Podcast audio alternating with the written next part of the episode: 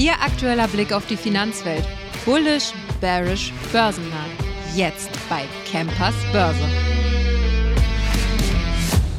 Herzlich willkommen zu einer neuen Episode Campers Börse in der neuen Woche. Neue Woche, neues Glück. Sie wissen doch, wie das Spiel läuft. Und das sagt sich der DAX auch gedacht. Und wir sind wieder gut unterwegs, denn Höchststand heute 17.452. Man findet nach oben aktuell kein Ende. Extrem stark.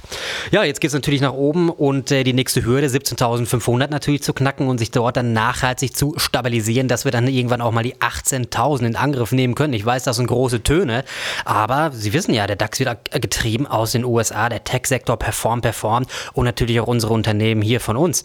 Ja, die Autobauer aktuell relativ stark. Rheinmetall, die Rüstung. Ja, Rheinmetall führt den DAX wieder an mit 3%. Mittlerweile bei, zwei, äh, bei 240 Euro, sage ich schon, mit 420 Euro. Gefolgt von Heidelberg Materials heute und SAP.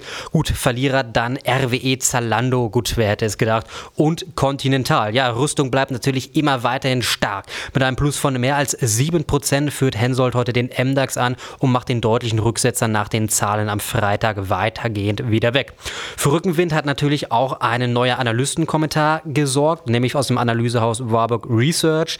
Allmählich würde sich der Rüstungsboom auch in der finanziellen Entwicklung bei Hensoldt widerspiegeln. So hatte der Analyst Christian Kors gesagt, nämlich angesichts der jüngsten politischen Debatten, die nachhaltige Militärausgaben auf dem aktuellen Niveau und den Ausbau der europäischen Abschreckung fordern, haben wir unsere mittelfristige Prognose angehoben. Er hob das Kursziel von 34 auf 39,50 Euro und bestätigte, bestätigte noch einmal die Einstufung auf Buy. Ja, spitzenmäßiges Ergebnis, beziehungsweise spitzenmäßiger Ausblick natürlich auch für die Zukunft. Rüstung performt und Rüstung wird auch weiterhin performen. Ja, ganz klare Sache. Dann haben wir noch eine ganz wichtige Sache. Amazon wurde nämlich in den Dow Jones in den USA heute aufgenommen. Und wir wissen natürlich, das heißt jetzt die ganzen großen ähm, Unternehmen bzw. Banken, die Fonds führen, die quasi den Dow Jones nachkaufen, also Index nachbildende Fonds, müssen jetzt also auch eine ganze Menge oder eine ganze Ecke mehr in Amazon nochmal investieren und davon sollte die Aktie auch nochmal zusätzlich natürlich performen. Dann, ähm, ja, seit letzten Jahr, beziehungsweise seit Jahresbeginn haben wir jetzt 15% plus. Im letzten Jahr hat die Aktie 81% plus gemacht und Analysten sehen nach wie vor immer noch eine ganze Menge Potenzial.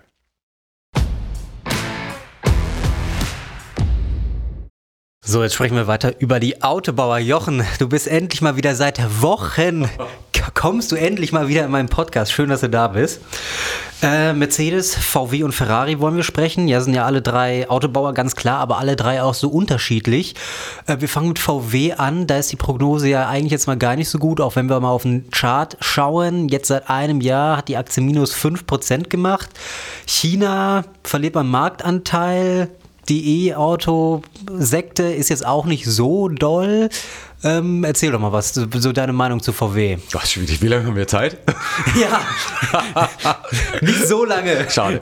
Da kann ich stundenlang drüber erzählen. Das Problem ist ja grundsätzlich, ich bin ja VW-Kind. Ich glaube, ich habe es schon oft erwähnt.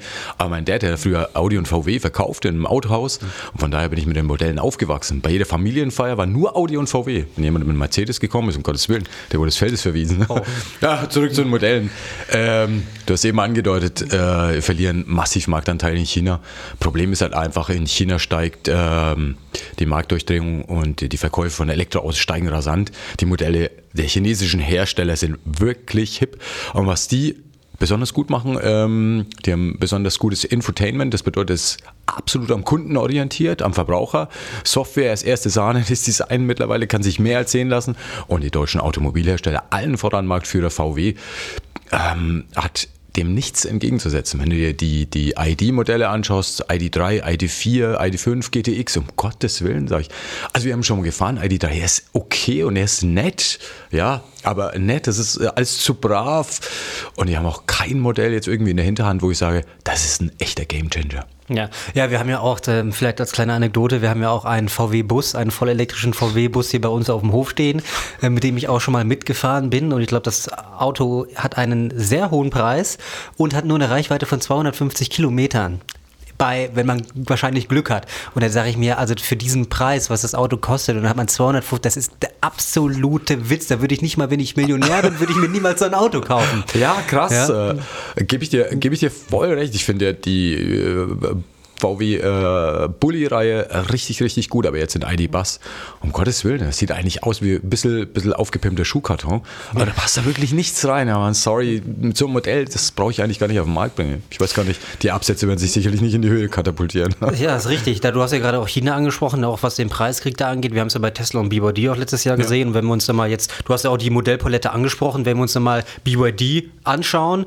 gut, sind jetzt auch nicht alle so günstig, die Modelle. Ja, die haben auch natürlich auch das ein oder andere Fahrzeug, was ein bisschen teurer ist, keine Frage. Aber VW ist ja jetzt auch kein günstiger. Also ist ja jetzt auch nicht günstig, sagen wir mal. Und von daher denke ich mal, können die auf jeden Fall da schon stärker punkten, ne? Ja, wenn du die Modelle von BYD ansiehst, die sind in allen Preissegmenten jetzt irgendwie da haben sie sich ausgebreitet.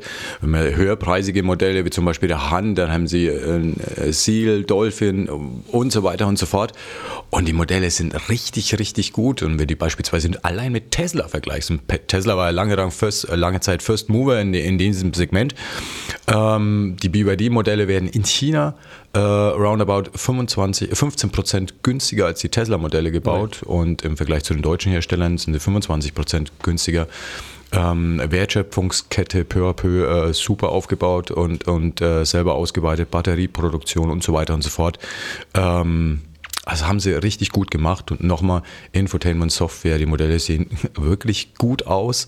Also müssen sich die Deutschen wirklich was einfallen lassen. Ja, hoffentlich machen wir das mal vielleicht bei Mercedes. Letzte Woche haben wir Zahlen bekommen. Zahlen haben soweit, muss man sagen, haben ganz gut ausgesehen. Also beziehungsweise Zahlen wurden halt getroffen, ja, so wie man es ungefähr erwartet hatte. Ähm, Dividende wurde ein bisschen erhöht, ich glaube um 10 Cent, korrekt? Richtig. Ja, da müssten sich jetzt die Analysten doch eigentlich normalerweise freuen. Mercedes aktuell auch, glaube ich, relativ günstig bewertet, ne? War okay, solide würde man sagen. Ja, gut. Immerhin, mein Gott. absolut, absolut okay. Ähm, ja, steht und fällt natürlich immer alles mit dem Ausblick. Ja, ähm, der Finanzvorstand Harald Wilhelm hat jetzt beim Ausblick so äh, Marge ähm, 10 bis 12 Prozent in Aussicht gestellt. Einige Analysten hatten im Vorfeld doch gehofft, dass sich die, die Range zwischen 11 und 13 Prozent äh, bewegen wird.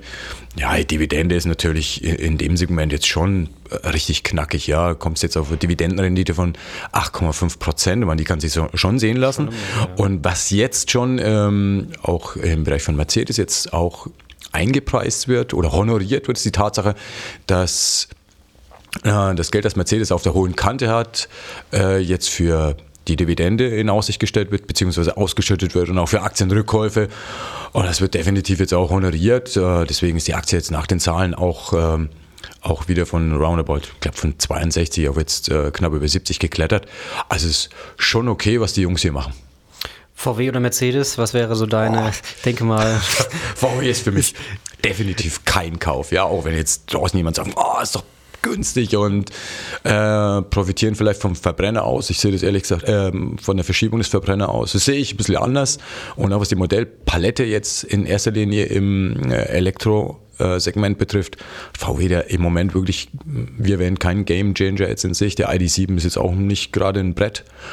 Ähm, Mercedes macht das schon gut. Jetzt auch lange Zeit sind sie auf der Luxuswelle so gesurft. Ähm, ja, das wollte ich jetzt gerade sagen. Mercedes ja. hat natürlich super schöne Elektroautos, da brauchen wir uns nicht streiten, aber muss man natürlich den einen oder anderen äh, Taler mal mehr für ausgeben. Ne? Absolut, ist korrekt. Und wobei man natürlich auch sagen muss, äh, das wird jetzt schon ein bisschen aufgeweicht, weil Ola Kalenius, der Vorstand mit seinem Team, die sehen jetzt auch, naja, ganz so hundertprozentig funktioniert die Luxuskiste vielleicht nicht. Also sie haben sie jetzt ein bisschen aufgeweicht. Allen voran jetzt in den USA hat man jetzt gesehen, äh, weniger High-End, weniger Elektroautos, dafür aber mehr Volumen wieder, mhm. mehr Verbrennermodelle, die jetzt letztendlich ja die höhere Marge bringen für Mercedes.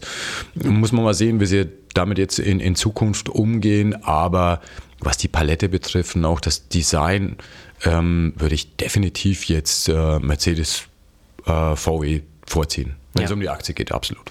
Ja, bei den Autos auch. das hast du gesagt. Äh, ja.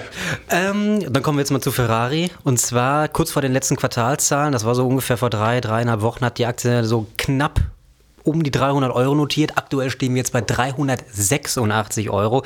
Auch wir hatten die Aktie vor zwei, drei Wochen, hatten wir sie im Trading-Tipp. Jetzt mittlerweile auch die Leute, die da mitgegangen sind, äh, 35 Prozent gemacht. Also auch einen guten Treffer gelandet. Was machen die Italiener anders als wir? krass. Das ist wirklich irre, oder? Ja, würdest, du einen würdest du einen Ferrari kaufen, wenn du das Kleingeld hättest? Ja, auf jeden Fall. Mega. Kannst du mir was leihen? Kann ich nicht leisten. Nee, für mich definitiv VW Käfer, Baujahr 1973. Das wäre so mein Ding. Ähm, ja, was machen die? Die bauen Autos, die ähm, die Menschen einfach begehren. Ja? Ähm, Luxuskarossen, Hochpreissegment und die profi- profitieren natürlich auch ähm, von der vermögenden äh, Privatkundschaft. Ja? Ähm, das, Ver- dass das Vermögen letztendlich dieser Person immer weiter ansteigt. Luxus. Ähm, und letztendlich die Modelle, die sie produzieren, sind über Jahre nahezu ausverkauft. Ja. Der Auftragsbestand ist auf Allzeit hoch. Ähm, jetzt die letzten Zahlen waren wieder sensationell gut und weil wir vorhin bei Mercedes mal ganz kurz drüber gesprochen haben, auch der Ausblick sensationell gut. Ja. Das ist so der springende Punkt. Ähm, der Vorstand hat auch angekündigt, dass sie ähm, 2024 das obere Ende ähm, der Spanne erreichen werden. Auch 26 werden sie gut performen. Also der hat sogar das, den, den Luxus, jetzt zwei Jahre nach vorne zu blicken im Vergleich zu äh, VW oder, oder Ja. Mercedes, BMW, die sagen, Menschenskinder, was würde im nächsten Monat, im nächsten halben Jahr äh, passieren? Alles schon wirklich richtig, richtig gut.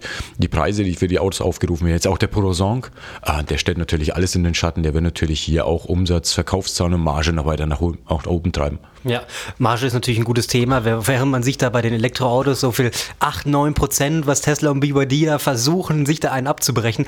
Ich glaube, Ferrari hat jetzt äh, den Ausblick gegeben für 2024 38 Prozent Marge, ist das richtig? Ja, ne? Absolut. Bruttomarge Also äh, unfassbar. 38 Prozent, Ja. Mhm. 38,8 glaube ich sogar. Und äh, ich glaube, die 40 Prozent Marke, die wird 2025, 2026 wird sie fallen. Definitiv, äh, eben weil wir schon mal ganz kurz drüber gesprochen haben. Auch der Poronsong, der wird äh, zum Preis von 390.000 Euro angeboten, ja, Startpreis. Im Vergleich zu den anderen Herstellern, wie zum Beispiel Lambo, Bentley, Rolls-Royce, liegt, liegt dieses Auto preislich weit über den anderen Herstellern. Und die Nachfrage ist wirklich immens, ist knackig. Ja, das ist geil. Ja, wir gehen auf die 400 Euro zu. Was sagst du? Geht die Rallye dann weiter oder sehen wir da vielleicht, oh gut, die eine oder andere Gewinnmitnahme wird es ja bestimmt geben, könnte ich mir vorstellen. Aber du hast ja gerade gesagt, super Ausblick. Auftragsbücher sind voll, Marge mega. Was, was will man eigentlich mehr von einem Unternehmen, ne? Eigentlich, eigentlich ist es Wahnsinn. Und es ist ja noch nicht lange her. Da haben viele auch die Zukunft von Ferrari in Frage gestellt. Sagen sie, ja, das wird mit der Elektromobilität, ja. Und äh, die buttern jedes Jahr 800 Millionen in, in das neue Werk. Und äh, die, das Thema Elektromobilität, die Hybride, die sie bauen, da sind die, die Käufer sogar bereit, noch mehr Geld dafür äh, auszugeben im Vergleich zu den Verbrennern. Das muss es, diesen Luxus kannst du dir ja leisten. Das ist irre. Ähm, ja, die, die Aktie ist super gelaufen und ähm, weil du es eben angesprochen hast, du hattest die als Trading-Tipp, da würde ich jetzt schon mal sagen, bei 380 sind wir, glaube ich, 380 Euro. 386, ja. Ja, pff, also irgendwo ist schon mal der Deckel drauf und eine Aktie muss ja auch mal Luft holen und du musst der Aktie auch Zeit geben. Äh, Ich würde jetzt aktuell, würde ich mir nicht trauen, die Aktie zu kaufen. Du sag mal, Mensch, wenn du die Möglichkeit hättest, vielleicht äh, 7, 10, 15 Prozent mal zu korrigieren, das wäre wirklich gut und es wäre auch gesund für die langfristige Entwicklung. Langfristig bin ich für die Aktie weiter positiv und für das Unternehmen auch, aber jetzt aktuell würde ich wirklich mal einen Rücksetzer abwarten. Also VW versus Mercedes, da wählen wir beide Mercedes, würde ich sagen. Ja. Und äh, bei Ferrari hoffen wir mal auf einen Rücksetzer. Definitiv. Ich denke mal, so ist die Folge soweit ganz gut zusammengefasst. Alles klar. Ja, liebe Zuhörer, ich hoffe, es hat Ihnen gefallen. Wir hören uns morgen in der nächsten Folge Campers Börse. Machen Sie es gut. Bis dahin.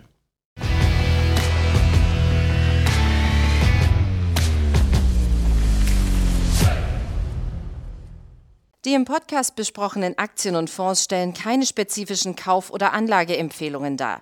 Die Moderatoren oder der Verlag haften nicht für etwaige Verluste, die aufgrund der Umsetzung der Gedanken oder Ideen entstehen.